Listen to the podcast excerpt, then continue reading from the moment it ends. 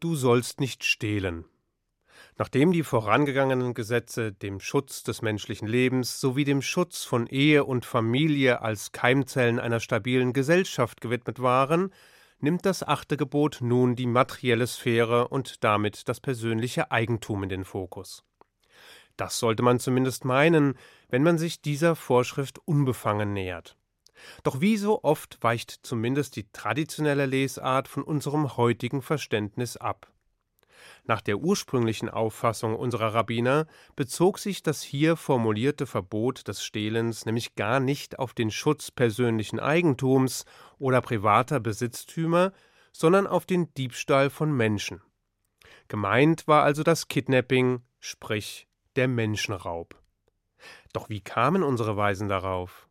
Das Verbot des Stehlens bezeichnet doch überhaupt kein Objekt. Sprich, der Text verliert kein Wort darüber, was nicht gestohlen werden darf.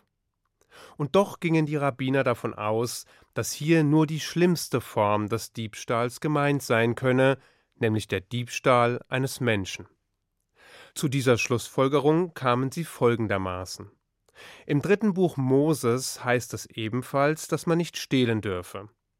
Da es aber einen Grundsatz gibt, wonach es in der Tora keine unnötigen Wiederholungen gibt, müsse die dortige Formulierung einen anderen Sachverhalt bezeichnen als die vorliegende. Schön und gut. Woher aber sollte man nun wissen, welcher Fall hier und welcher dort gemeint war? Dies erschloss sich gemäß den Rabbinen aus dem Zusammenhang. Bei den vorangegangenen Geboten des Dekalogs handelte es sich jeweils um Kapitaldelikte. Das heißt, dass sowohl der Mord wie auch der Ehebruch mit der Todesstrafe belegt waren. Eine vergleichbare Strafe war allerdings niemals für Eigentumsdelikte vorgesehen, sondern ausschließlich für den Menschenraub als schlimmster Form des Diebstahls. Deshalb sei aus dem Zusammenhang klar zu erkennen, was uns die Torah hier sagen wolle.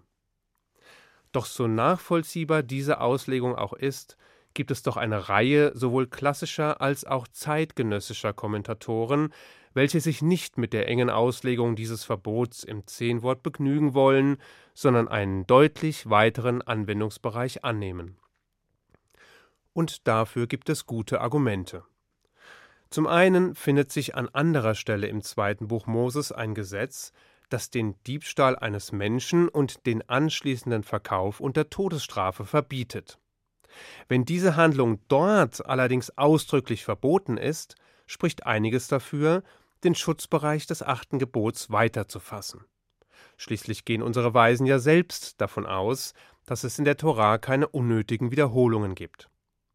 Außerdem spreche doch der Umstand, dass speziell das achte Gebot unspezifisch und offen formuliert worden sei, für eine weite Auslegung, die nicht beim Menschenraub endet. Gerade die Unbestimmtheit, gerade diese Offenheit, gerade diese Wahrheit des Gesetzes verlangt nach einer Ausweitung auf eine ganze Reihe von Fällen, die ebenfalls von dem Verbot zu stehlen umfasst sind. Und diese beinhalten eben sehr wohl auch die materielle Sphäre, den Schutz des Eigentums und des persönlichen Besitzes.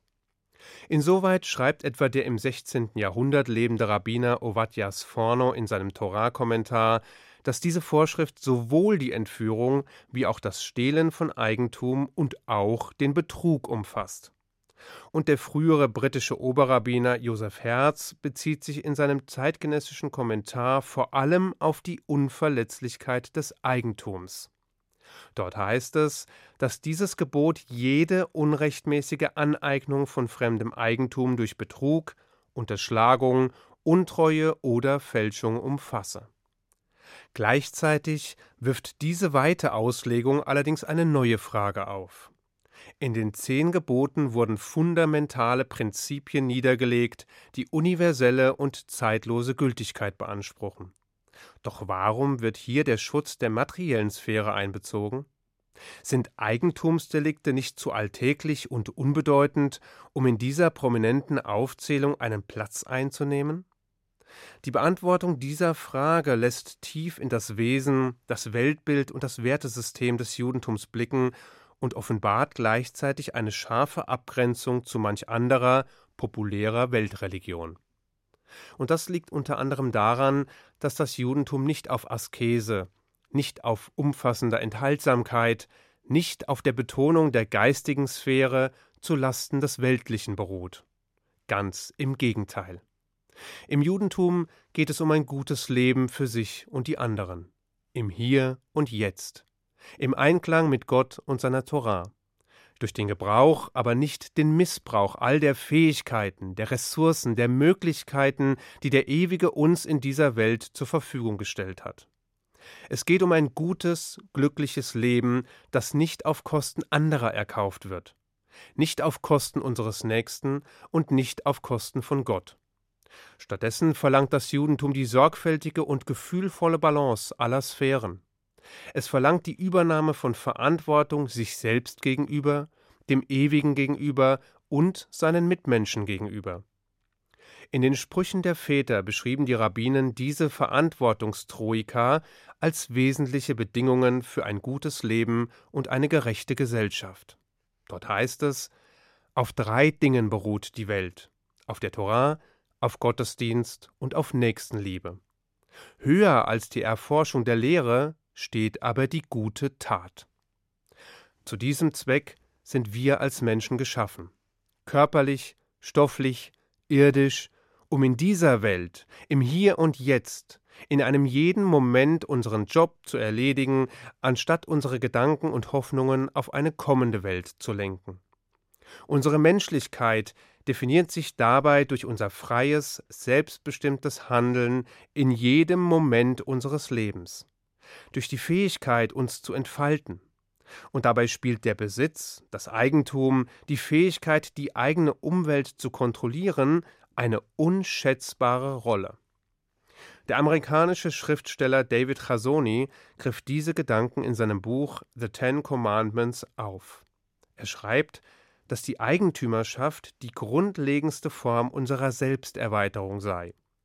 Kleine Kinder etwa wüssten noch nicht, was es bedeute, Verantwortung zu übernehmen, zu lieben oder zu beschützen. Aber sie wüssten, was es bedeute, etwas zu besitzen.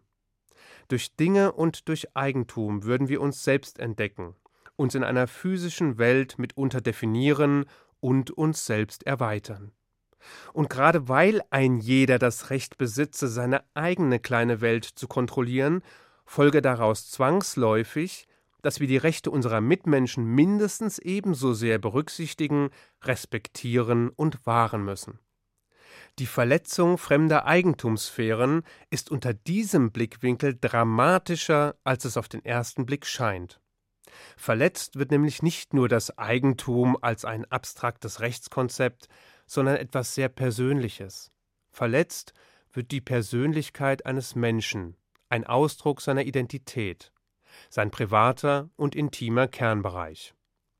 In wessen Haus schon einmal eingebrochen wurde, der versteht, was hier gemeint ist. Der weiß, dass der Einbruch einem Übergriff auf einen persönlichen Schutzbereich gleicht, einer Entweihung, einer Schändung.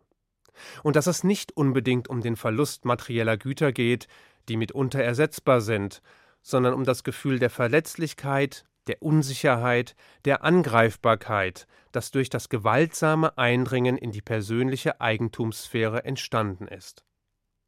Bei der Frage, weshalb Gott entschied, die Menschheit zu Zeiten Noahs zu zerstören und noch einmal neu anzufangen, heißt es in der Torah, dass die Welt mit Schlechtigkeit erfüllt war.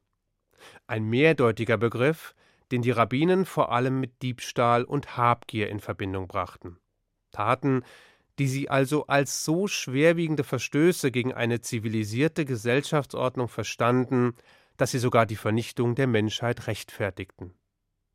Denn es geht eben nicht nur um die bloße Eigentümerschaft an einer Sache oder einem Gegenstand.